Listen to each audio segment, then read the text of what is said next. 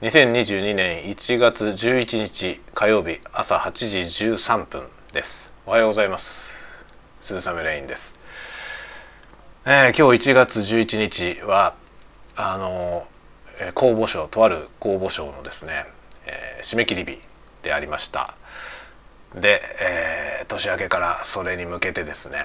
えー、作品を仕上げるということをやっておりまして昨日の夜中に、えー、書き上げてもうねギリギリでしたね。ギリギリで、えー、日付が変わった直後ぐらいに応募をしてウェブ応募だったので、えー、まあ間に合うという形でね 本当にギリギリでしたけど駆け込みました、えー、結局最終的に、えーと、規定がですね規定が40時 ×40 時の、えー、フォーマットで、えー、何本だったかな？10枚から25枚だったかな？えみたいな分量で22倍ぐらいで決着しました、えー、文字数にすると2万6,000何がしぐらいでした。なのでまあかなり短い短編でありますね。で今回あのいろいろアイデアが紆余曲折しまして、えーまあ、2万6,000何がしで、えー、やるにはですねちょっと壮大な話になってしまってそれを強引に短編に落とし込んだような感じになったのでちょっとですね 面白い話だとは思うんですよ自分ではね。なんですがこれがどう判断されるかはちょっと、えー、難しいかなという感じがしますね。まあ、その公募賞的なその受賞するかしないかみたいなそういう判断でいくとそれほど、えー、自信があるわけではないですね、まあ、作品としては面白いとは思いますが、えー、というような状況でまあでも、えー、出すというね、まあ、出すことを優先したというか、えー、感じですね。まあ、こういうのって結構あの人によってね考え方が違いますのでまあ締め切りだからって言って駆け込むよりはやっぱり作品の質をね向上させた方がいいというそういう発想の方もいらっしゃいますしえー、それその方がいい部分ももちろんあると思うんですけど、まあ、私の場合はですね、まあ、規定に合わせて文字数であるとかね締め切りであるとかそういうものに合わせて、えー、まあなんなんとか形にするっていう感じですかね。そこに向かって着地させるみたいなことっていうのもあの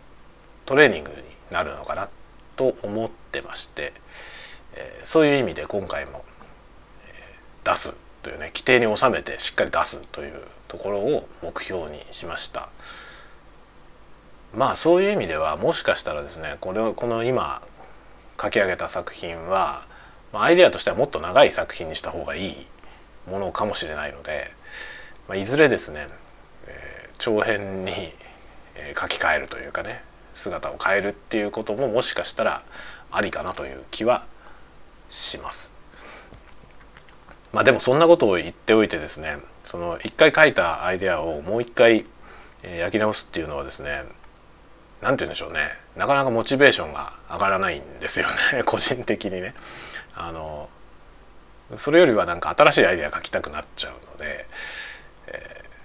ー、あのね書きた書き換えたいなと思ってる作品はねあるんですよ実は他にも。なんですがどうしても後回しになりがちですね。そういうものよりも新しいものを書きたいなってい強くなってしまいがちです。はいというわけで今日はですね普通にあの平日でありまして、まあ、昨日は祝日でしたけども今日は平日で、えー、まあ、暦通りなので私もこれから、えー、リモートワークでお仕事をすると。まあ、あのこれからというかですね実は7時半ぐらいから、えー、稼働はしていたんですが今これをちょっと休憩して録音しておりまして、えー、これからまた改めてお仕事の方に入っていくと